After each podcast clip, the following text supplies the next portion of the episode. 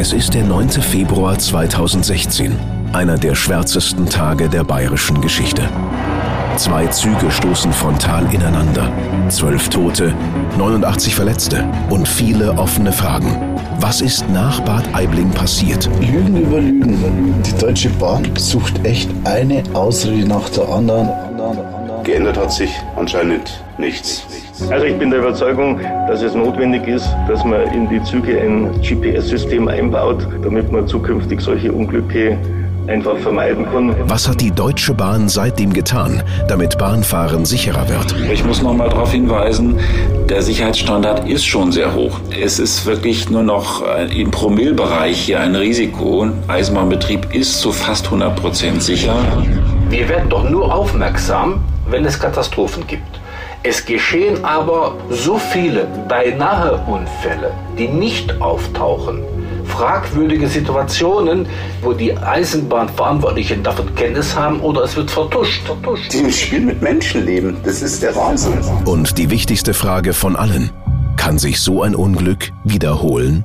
Geheimakte Bad Aibling. Ein Antenne Bayern Podcast von Tina Ledermann und Philipp Aller. Während unserer Recherchen für diese Fortsetzung hat uns die Realität überholt. Auf tragische Weise ist die Frage beantwortet worden, ob sich so ein Unglück wiederholen kann. Denn es ist wieder passiert. Wieder kollidieren zwei Züge, wieder auf einer eingleisigen Strecke, wieder die gleichen Bilder. Und auch dieses Mal gibt es viele Verletzte. Ein junger Mann kommt dabei ums Leben. Wieder steht menschliches Versagen als Ursache im Raum. Und wieder konnten die Sicherheitssysteme das Unglück nicht verhindern. Es ist Montagnachmittag, der 14. Februar 2022 gegen 16.35 Uhr, als in Schäftlarn bei München zwei S-Bahnen zusammenprallen. Da werden Erinnerungen wach. Auch bei Bernhard, den haben wir im Teil 1 des Podcasts gehört. Bernhard hat das Zugunglück in Bad Aibling 2016 schwer verletzt überlebt. Ich habe halt nur eben gedacht, dass die Zeit ihm gepasst hat und dass sich halt eben von der Obrigkeit von der Deutschen Bahn eigentlich sich nicht so viel geändert haben muss, dass sowas eigentlich nochmal passiert. Geändert hat sich anscheinend nichts. Auch Feuerwehrkommandant Franz Wudi aus Kolbermoor kommt es vor wie ein Déjà-vu. Er ist einer der knapp 750 Hilfskräfte, die damals in Bad Aibling im Einsatz waren. Ja, es hat mich natürlich extrem an das Zugunglück in Bad Aibling erinnert. Und ich habe mir gedacht, unfassbar, dass sowas wieder passiert. Bei uns ist jetzt Jasmin Lukas, Bayern-Reporterin bei Antenne Bayern. Jasmin, du warst am Tag des S-Bahn-Unglücks vor Ort und hast die Ermittlungen in den Tagen danach intensiv begleitet. Nimm uns doch bitte nochmal mit zurück an diesen Tag. Montag, 14. Februar 2022. Dieser Einsatz am Valentinstag war einer von denen, die man nicht mehr so schnell vergisst. Ich stand gerade bei der Post in der Schlange, wollte ein Paket abgeben.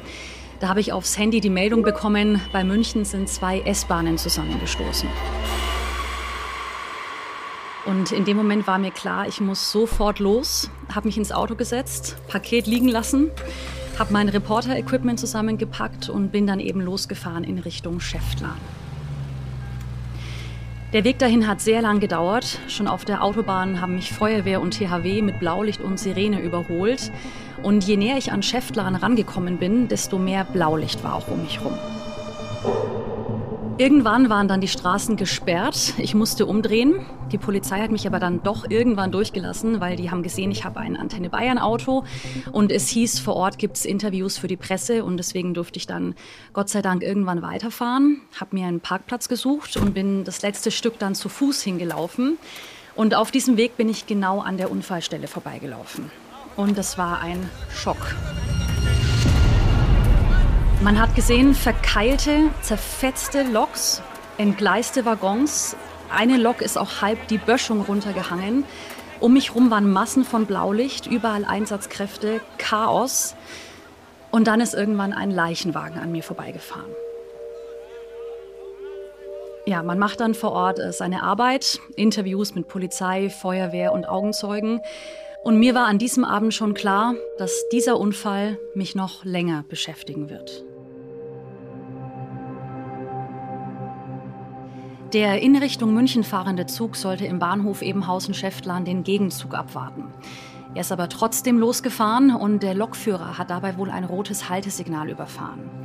Der Gegenzug aus München hat dieses Haltesignal auch bekommen. Der Fahrer hat seine S-Bahn auch gestoppt.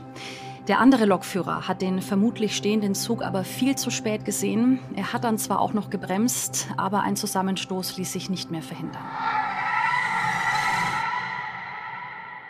Nils hat in einer der beiden S-Bahnen alles hautnah miterlebt. Also Pullach hatten wir schon einen Zwischenstopp, da hat die S-Bahn auch schon gestoppt wegen Signalstörungen, dann sind wir weitergefahren.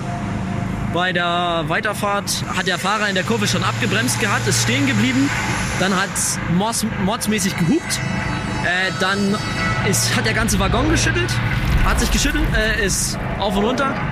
Ähm, die Lichter sind ausgefallen, dann äh, ist, sind die Türen aufgegangen automatisch. Dann sind wir, weil es vorne schon ein bisschen geraucht, äh, geraucht hat und auch schon so ein bisschen benzinisch gerochen hat, sind wir dann aus dem äh, Waggon raus. Und äh, dann hat der Zwischenschaffner uns gleich alle eingesammelt, hat uns hinten in den zweiten Waggon gebracht, hat sich äh, gleich super um uns gekümmert. Also er ist durchgegangen, hat geschaut, ob jemand verletzt ist, hat die Verletzten sich gemerkt und dann kam die Feuerwehr, hat uns auch nochmal durchgecheckt, alles. Andere Insassen haben berichtet, dass die Züge schon vor dem Crash komisch gefahren sind. Und tagsüber hatte es auch immer wieder Störungen an den Bahnübergängen gegeben. Ein Fahrgast, der in einer der beiden S-Bahnen ganz vorne saß, ist bei dem Unfall ums Leben gekommen. Ein 24-jähriger Mann aus Afghanistan. Man muss sich das mal vorstellen. Der hat die Flucht aus einem Kriegsland überlebt und stirbt dann in einer Alltagssituation in Deutschland. 18 Menschen wurden verletzt, sechs von ihnen schwer, darunter auch die beiden Lokführer. Insgesamt saßen in den beiden Zügen 120 Passagiere. Die Polizei hat noch nicht alle befragt. Mittlerweile deutet einiges darauf hin, dass der 54-jährige Lokführer im Zug Richtung München einen Fehler gemacht hat. Möglicherweise hat er ein rotes Haltesignal überfahren. Die Staatsanwaltschaft München ermittelt gegen den Mann. Sprecherin Anne Leiding. Wir haben einen der beiden äh, Zugführer äh, jetzt als Beschuldigten eingetragen, wobei ich da betonen möchte, das ist einfach nur, weil es bei ihm jetzt einen Anfangsverdacht äh, gibt und die Schwelle für einen Anfangsverdacht ist im Gesetz bewusst niedrig. Ähm, es haben sich aber eben doch ähm, Anhaltspunkte ergeben, weshalb wir jetzt so vorgehen. Aber ich möchte trotzdem betonen, dass wir unsere Ermittlungen wirklich ergebnisoffen führen. Der Beschuldigte ist wie auch der andere Zugführer noch im Krankenhaus und äh, ist jetzt anwaltlich vertreten und ähm, hat jetzt über seinen Verteidiger mitgeteilt, äh, dass er jetzt im Moment erstmal noch nichts dazu sagen möchte. Wir haben bei dem Zugführer, den wir eben als Beschuldigten äh, erkannt haben, noch in der äh, Nacht, in der Unfallnacht, eine Wohnungsdurchsuchung durchgeführt, einfach um Erkenntnisse zu bekommen, die wir im Rahmen der Ermittlungen brauchen. Näheres kann ich Ihnen dazu nicht sagen. Der Lokführer ist noch im Krankenhaus, hat sich einen Anwalt genommen und schweigt. Gerüchten zufolge ist er noch ganz neu bei der Bahn und war dementsprechend unerfahren. Immerhin waren die Alkoholtests beider Lokführer negativ. Wichtig bei dem Ganzen ist, dass immer noch ergebnisoffen ermittelt wird. Und das wird auch alles noch sehr, sehr lange dauern. Die Datenmenge ist so groß wie bei einem Flugzeugabsturz. Fahrtschreiber und Handys der Lokführer und Fahrdienstleiter müssen noch ausgelesen werden, Zeugenaussagen müssen ausgewertet werden und die Polizei braucht auch noch die Berichte der Gutachter. Ob der eine Lokführer wirklich schuld ist, wird sich noch zeigen. Wenn ja, könnte er wegen fahrlässiger Tötung und fahrlässiger Körperverletzung in mehreren Fällen angezeigt werden. Die Bahnstrecke bei Schäftlarn ist eingleisig und mit einem Sicherheitssystem ausgestattet, das Züge automatisch bremst. Bei dem Zug aus München hat das auch auf jeden Fall funktioniert. Ob auch bei dem anderen, das wird gerade noch geprüft. Die Ermittler gehen davon aus, dass es funktioniert hat und vom Lokführer ignoriert wurde. Laut Verkehrsministerin Schreier sind 54 Prozent der Bahnstrecken in Bayern eingleisig und ein Unfall dort ist nicht wahrscheinlicher als auf einer zweigleisigen Bahnstrecke. Am Ende jeder Technik steht immer der Mensch. Und es muss uns allen klar sein, dass immer der Mensch die Technik auch überlisten kann, was auch richtig ist. Denn wenn es irgendwann mal technische Störungen gibt, muss der Mensch reagieren. Leider ist dieser schlimme Unfall bei Schäftlarn und auch der 2016 in Bad Aibling auf einer eingleisigen Strecke passiert. Jasmin, vielen Dank. Mit der Deutschen Bahn standen wir bei der Recherche zu diesem Podcast in engem Kontakt, um das Zugunglück von Bad Aibling 2016 aufzuarbeiten. Natürlich haben wir sie auch direkt nach dem S-Bahn-Unglück bei München gefragt. Da wollte die Bahn noch kein Statement abgeben, wegen laufender Ermittlungen. Generell hat die Deutsche Bahn in unseren Gesprächen aber stets eins betont. Konzernsprecher Achim Staus. Ich muss noch mal darauf hinweisen, der Sicherheitsstandard ist schon sehr hoch. Es ist wirklich nur noch im Promillbereich hier ein Risiko. Eisenbahnbetrieb ist zu fast 100 Prozent sicher. Das sieht Heino Seeger, Geschäftsführer und Eisenbahnbetriebsleiter in Bayern bei der Tegernseebahn, anders. Ein Insider, einer, der mitbekommt, was hinter den Kulissen passiert. Und es passiert viel. Wir werden doch nur aufmerksam in der Presse, wenn es Katastrophen gibt. Da habe ich drei Orte, an denen sich das festmachen lässt. Hordorf, äh, das ist eine Sache, das ist jetzt auch zehn Jahre her, mit zehn Toten in Sachsen-Anhalt, Bad Aibling vor der Haustüre, München vor der Haustüre. Es geschehen aber, übers Jahr gesehen, so viele beinahe Unfälle, die nicht auftauchen. Fragwürdige Situationen, die, wo die äh, Eisenbahnverantwortlichen davon Kenntnis haben oder es wird vertuscht. Das heißt, der Graubereich dessen, wo es Signalverfehlungen gibt mit gefährlichen Annäherungen, ist relativ größer als dieser eine Unfall in fünf Jahren. Um mal eine Zahl zu nennen. Die BEU, Bundesstelle für Eisenbahnunfalluntersuchung, listet jedes Jahr gefährliche Ereignisse auf. Allein im Jahr 2020 sind deutschlandweit 548 Haltesignale überfahren worden. Also 548 Situationen, die zumindest brenzlig waren. Im Schnitt also mehr als eine Situation pro Tag. Und das sind nur die offiziell gemeldeten Fälle. In Relation zum gesamten Zugverkehr in Deutschland ist das natürlich ein Bruchteil oder wie die Deutsche Bahn sagt, liegt das im Promillbereich. Aber trotzdem suchen wir noch immer eine Antwort auf die Frage, wird wirklich alles getan, um solche Situationen zu verhindern? Situationen, aus denen Katastrophen entstehen können, wie die in Bad Aibling. Wir erinnern uns. Zwölf Menschen sterben und viele werden verletzt, weil der Fahrdienstleiter durch sein Handy abgelenkt war und dadurch Fehler gemacht hat. Dafür wird er verurteilt. Mittlerweile ist er wieder auf freiem Fuß. Er hat den Wohnort und den Namen gewechselt. Seine Anwältin wollte nicht mit uns sprechen. Ich glaube, wir sind uns an dieser Stelle alle einig. Natürlich hat der Fahrdienstleiter Fehler gemacht. Das hat er auch im Prozess von Anfang an eingeräumt. Aber Je tiefer wir in die Recherche zu diesem Podcast eingetaucht sind, umso mehr haben wir uns gefragt, trägt wirklich nur der Fahrdienstleiter die Schuld? Hätte moderne Sicherheitstechnik das Unglück von Bad Aibling nicht verhindern können? Und was ist in diesem Punkt in den letzten Jahren von Seiten der Deutschen Bahn getan worden? Ganz konkret, was hat sich im Stellwerk Bad Aibling geändert? Zum Beispiel aus den zwei Notruftasten eine gemacht. Ähm, aber ich muss noch mal sagen, was immer man als Sicherheitssystem einbaut, es gibt ganz ohne äh, den Menschen als mögliche Fehlerquelle gibt es, geht es nicht. Sagt Achim Staus, Konzernsprecher der Deutschen Bahn. Die genauen Details zu den Notrufknöpfen werden in der ersten Folge dieses Podcasts genauer erklärt. Aber jetzt überlegen wir noch mal, was er gerade gesagt hat. Also ganz ohne den Menschen als mögliche Fehlerquelle geht's nicht. Da stellt sich uns die nächste Frage. Wird inzwischen mit dem Vier-Augen-Prinzip gearbeitet, damit die Verantwortung nicht nur eine einzige Person trägt? Ja, es liegt bei dem Fahrdienstleiter schon eine erhebliche Verantwortung. Das äh, wird auch in Schulungen immer wieder deutlich gemacht. Klar ist auch, wir können uns am Netz nicht überall zwei Personen gleichzeitig sitzen haben in Stellwerken. Die sind häufig auch äh, allein, die Mitarbeiterinnen und Mitarbeiter. Aber klar ist auch, wenn mal einer einen Fehler macht oder auch zwei Fehler hintereinander, dann passiert deswegen noch nichts. Natürlich sind die Sicherheitssysteme so ausgelegt, dass äh, Flüchtigkeitsfehler sofort im System auffallen und äh, Handlungen, die möglicherweise eine Gefährdung ähm, zur Folge hätten, auch unterbunden werden. Im Fall von Bad Aibling konnten all diese Sicherheitsmechanismen die Katastrophe nicht verhindern. An dieser Stelle lassen wir einen Lokführer zu Wort kommen, der sich bei uns gemeldet hat.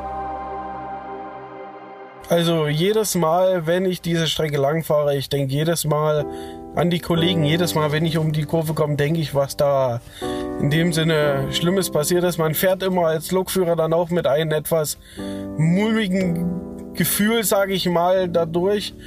Ähm, und da, wie gesagt, man denkt immer an die Kollegen, weil egal von welchem Unternehmen die Kollegen sind, Kollegen sind Kollegen. Das ist, kann man so ähnlich vielleicht wie LKW oder Busfahrer sehen. Ähm, oder Polizisten, wenn man vom gleichen Stamm ist, vom, vom, vom gleichen Berufszweig, äh, ist man da immer noch ähm, ergriffen, sagt man mal, wenn man da lang fährt. Dieser Lokführer fährt circa einmal im Monat die Strecke und erkennt auch das Stellwerk Bad Aibling. Das Stellwerk, in dem laut Deutscher Bahn die Sicherheitsvorkehrungen nach dem Unglück verbessert wurden. Der Lokführer möchte lieber anonym bleiben. Verständlich, denn das, was er sagt, das werden die Verantwortlichen bei der Deutschen Bahn nicht gerne hören. Zum Beispiel, dass er die Streckenanzeigen im Stellwerk nach wie vor sehr unübersichtlich findet. Du hast nicht nur Bad Aibling da drauf, sondern du hast auch Kolbermoor drauf, du hast Heufeld drauf. Das ist auch ein relativ kleiner Stelltisch. Das ist alles sehr komprimiert dort drauf. Und was auch noch dazu kommt, die Ausbildungen bei der Deutschen Bahn, was ich jetzt einfach mal so sagen muss, das klingt jetzt hart, sind zum Teil sehr ähm, auf niedrigem Kostenniveau. Also schnell, schnell ausbilden, schnell, schnell äh, zum Fahrdienstleiter werden und werden dann in dem Sinne auf die Menschheit losgelassen. Ich habe aber schon Fahrdienstleiter erlebt, äh, da bin ich reingekommen, die zu mir gesagt haben, äh, ich bin überfordert, ich, ich schaffe das nicht richtig, da, da war Schnee gefallen, alles, es war, ging drunter und drüber. Da wäre ich am liebsten rückwärts wieder rausgegangen. Ich finde, die Fahrdienstleiter müssten schon länger ausgebildet werden. Und dieser Lokführer ist nicht der einzige. Heino Seger wird da ziemlich deutlich. Den haben wir bereits gehört. Das ist der Geschäftsführer und Eisenbahnbetriebsleiter in Bayern bei der Tegernseebahn. Das heißt, die Qualität der Ausbildung der Triebfahrzeugführer ist auch fragwürdig. Ist also meiner Meinung nach zwar theoretisch komplett, aber man muss doch für solche Systeme mehr Zeit einkalkulieren und mehr Praxis haben, mehr Erfahrung haben, um letztendlich auch sichere Triebfahrzeugführer zu haben. Auch, ja, auch Fahrdienstleiter. Wir haben die Deutsche Bahn natürlich damit konfrontiert. Ist die Ausbildungszeit knapp bemessen? Also besteht hier Verbesserungsbedarf? Auf diese Frage hat uns die Deutsche Bahn nur schriftlich geantwortet. Wie übrigens ab diesem Zeitpunkt grundsätzlich. Sprechen wollte jetzt plötzlich keiner mehr mit uns. Deshalb zitieren wir an dieser Stelle den entsprechenden Teil des Statements. Die Einschätzung, dass die Ausbildungszeit der Lokführerinnen und Lokführer knapp bemessen sei, weisen wir zurück.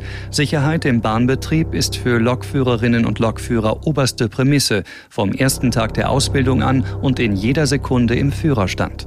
Das gilt für den klassischen Berufseinstieg und die Funktionsausbildung bei Quereinsteigern gleichermaßen. Alle Lokführerinnen und Lokführer werden nach ihrer Ausbildung regelmäßig und umfangreich fortgebildet, wie zum Beispiel in Praxis Praxistrainings bzw. Trainings am Fahrsimulator sowie im Unterricht. Fassen wir bis hierhin zusammen, was die Deutsche Bahn seit Bad Aibling gemacht hat. Offiziell gibt es intensivere Schulungen für Lokführer. Ein Vier-Augen-Prinzip für Fahrdienstleiter gibt es nicht und, so die Aussage eines Lokführers, das Stellwerk in Bad Aibling ist seiner Ansicht nach nach wie vor kompliziert zu bedienen. Und damit bleibt für uns die zentrale Frage, Hätte eine bessere, eine modernere Sicherheitstechnik das Unglück von Bad Aibling verhindern können? Dabei ist uns auch ein Satz von Feuerwehrkommandant Franz Wudi nicht mehr aus dem Kopf gegangen. Hören wir noch mal rein in Folge 1.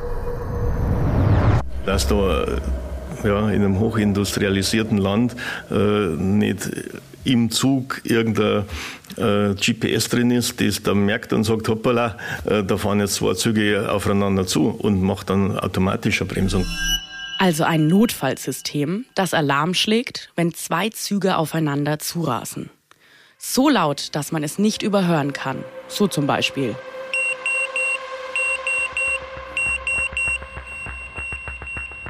So klingt es, das RCAS. Die Abkürzung für Railway Collision Avoidance System. Über dieses System haben wir in Folge 1 schon mit Dr. Strang gesprochen. Er ist Entwickler des Systems und arbeitet beim Deutschen Zentrum für Luft- und Raumfahrt. Stark vereinfacht erklärt, damit man es besser versteht, ist es wie ein Navi für Züge, nur viel genauer und umfangreicher. Die Züge reden quasi ständig miteinander und wenn zwei Züge auf einer eingleisigen Strecke aufeinander zufahren, dann schlägt das System Alarm. Jetzt wissen die Lokführerinnen und Lokführer sofort bremsen. Irgendwas stimmt nicht. Und erst dann, wenn die Situation entschärft ist, wird das System gecheckt und mit dem Fahrdienstleiter im Stellwerk über Funk besprochen. Wie kann es mit der Fahrt weitergehen? Mit dem RCAS-System wird der Blick einfach viel weiter. So formuliert es Dr. Strang. Dann ist es im Grunde genommen, als wenn der Triebfahrzeugführer nicht nur durch seine Scheibe schauen kann und Informationen daraus ableiten kann, sondern auch, wenn man so will, um die Ecke schauen kann. Das, was er durch seine Scheibe noch nicht sieht, wird ihm auf einmal gezeigt. Wir haben uns intensiv mit dem System beschäftigt und der Deutschen Bahn die Frage gestellt, die so naheliegend scheint. Warum wird dieses System nicht verwendet als zusätzliche Notsicherung für den Fall der Fälle? Das hier war die Antwort von Konzernsprecher Achim Staus. Ja, es gelten ja im Eisenbahnsystem äh, strenge Sicherheitsvorkehrungen und äh, was das System RCAS betrifft, das wir natürlich kennen und auch geprüft haben, muss man sagen, dass die sehr strengen Sicherheitsvorgaben der Europäischen Eisenbahnagentur, die bei der EU angesiedelt ist, von diesem System nicht erfüllt werden. Das heißt, das Produkt hat keine EU-Zulassung. Das wäre die zwingende Voraussetzung, um es im Eisenbahnbetrieb verwenden zu können.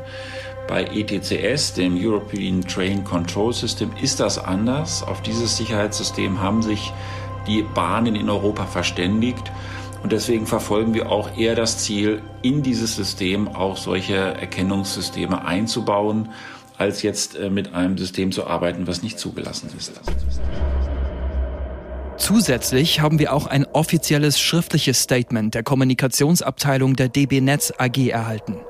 Das packen wir ungekürzt in die Show Notes. Sicherheit hat für uns höchste Priorität. Wir entwickeln unsere Sicherungstechnik kontinuierlich weiter und stehen dazu auch im Austausch mit Universitäten, Verbänden und der Branche. Wir kennen zum Beispiel den Vorschlag des Deutschen Zentrums für Luft- und Raumfahrt mit dem Funksystem ERCAS. Das Produkt hat keine EU-Zulassung, eine zwingende Voraussetzung, um es im Eisenbahnbetrieb verwenden zu können. Und ab diesem Zeitpunkt haben die Recherchen eine Wendung genommen, mit der wir nicht gerechnet haben. Die Bahn sagt, sie kennen das RCAS-System und haben es geprüft. Es habe jedoch keine EU-Zulassung. Ohne die könne es nicht verwendet werden. Also haben wir bei der zuständigen Europäischen Eisenbahnagentur ERA, die EU-Zulassungen erteilt oder ablehnt, nachgefragt. Die Antwort bis heute sei kein Genehmigungsantrag zum RCAS-System eingegangen.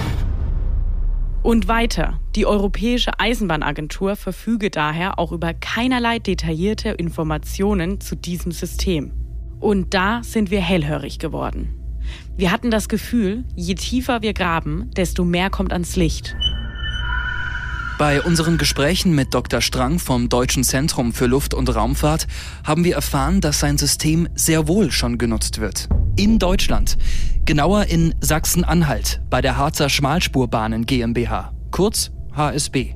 Nach einem schweren Zugunglück im Jahr 2011 mit zehn Toten hat man dort die Notwendigkeit gesehen, mehr Sicherheit durch Technik.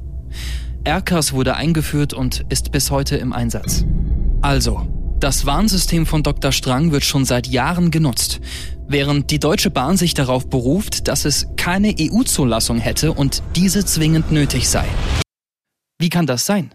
Also haben wir nachgehakt und die Deutsche Bahn mit unseren Ergebnissen konfrontiert und weitere Fragen gestellt. Wieso weiß bei den betreffenden Behörden niemand etwas von einer fehlenden EU-Zulassung? Auf welche Fakten bezieht sich der Bahnsprecher Herr Staus? Laut Entwickler bietet das System einen zusätzlichen Schutz, das Risiko einer Kollision weiter zu minimieren. Warum wurde das RCAS-System, das die Deutsche Bahn ja sogar schon getestet hat, nicht als Warnsystem integriert?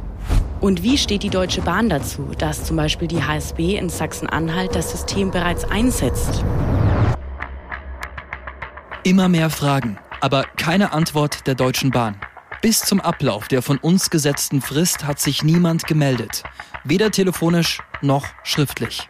Dann, kurz vor der Veröffentlichung dieser Folge, erreichte uns eine E-Mail von Achim Staus. Der Konzernsprecher der Deutschen Bahn bezieht doch noch Stellung. Und zwar zu seiner Aussage bezüglich der fehlenden EU-Zulassung durch die Europäische Eisenbahnagentur. Kurz ERA.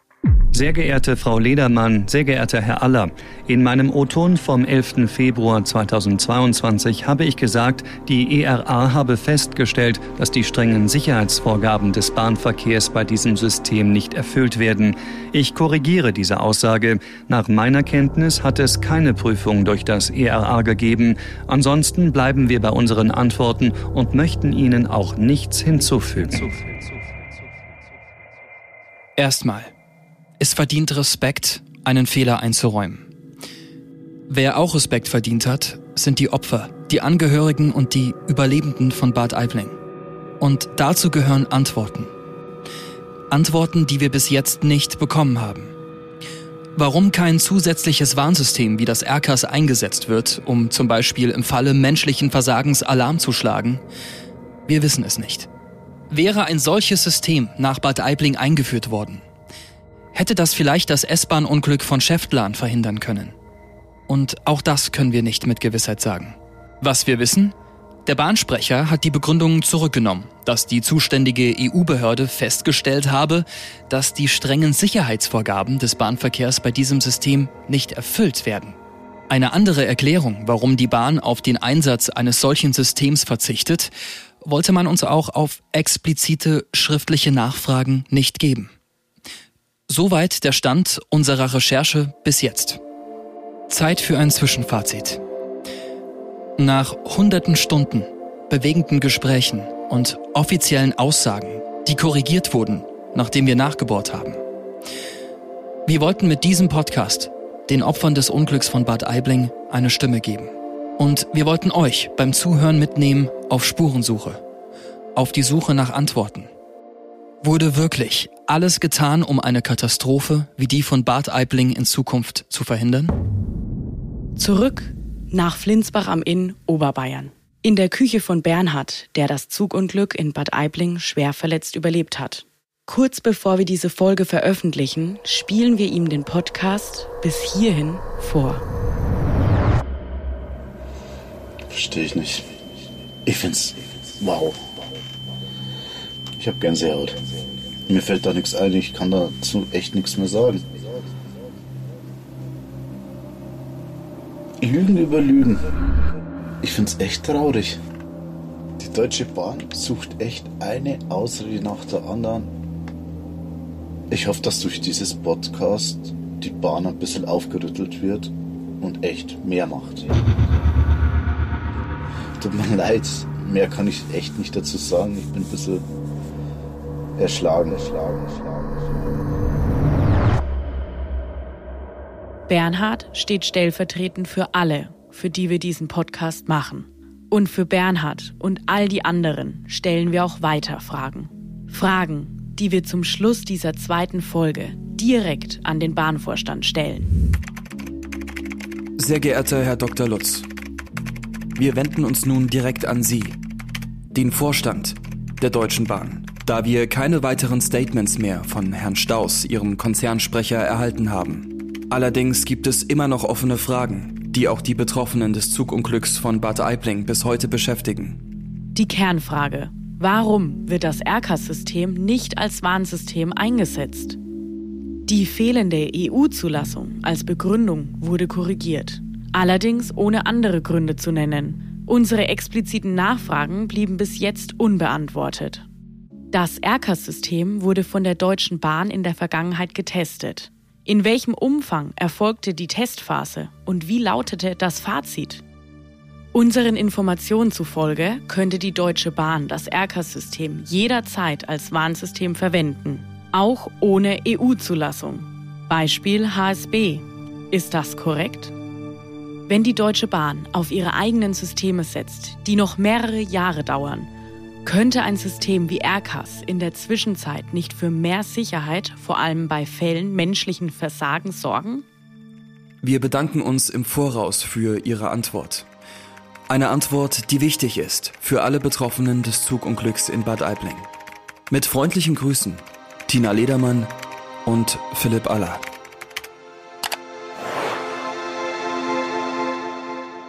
Die Antworten Hoffentlich schon bald. In Teil 3 von Geheimakte Bad Aibling. Eine letzte Sache noch. Nachdem sich schon nach der ersten Folge einige Personen aus dem Umfeld der Deutschen Bahn gemeldet haben, wenn ihr Informationen habt, die uns weiterbringen könnten, schreibt uns. Podcast at antenne.de Geheimakte Bad Aibling.